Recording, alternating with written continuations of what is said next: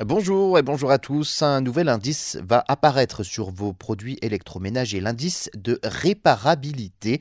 On va voir ensemble l'objectif et l'intérêt de cet indice.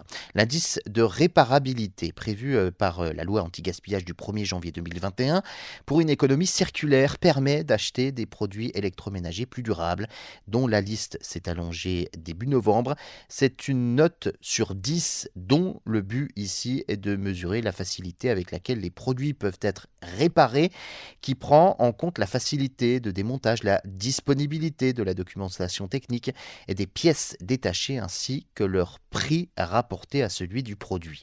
L'indice de réparabilité a été euh, déployé au 1er janvier 2021 sur cinq catégories de produits, les smartphones, les ordinateurs portables, les téléviseurs, les tondeuses à gazon et les lave-linges.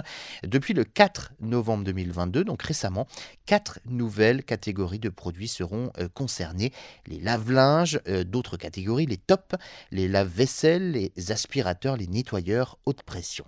L'indice constitue un outil essentiel de lutte contre l'obsolescence programmée ou non pour éviter euh, la mise au rebut trop précoce des produits et préserver ainsi les ressources naturelles nécessaires à leur production. Cette extension à de nouveaux produits a pour but de renforcer l'information aux consommateurs, mais aussi d'inciter les fabricants à mieux concevoir leurs produits.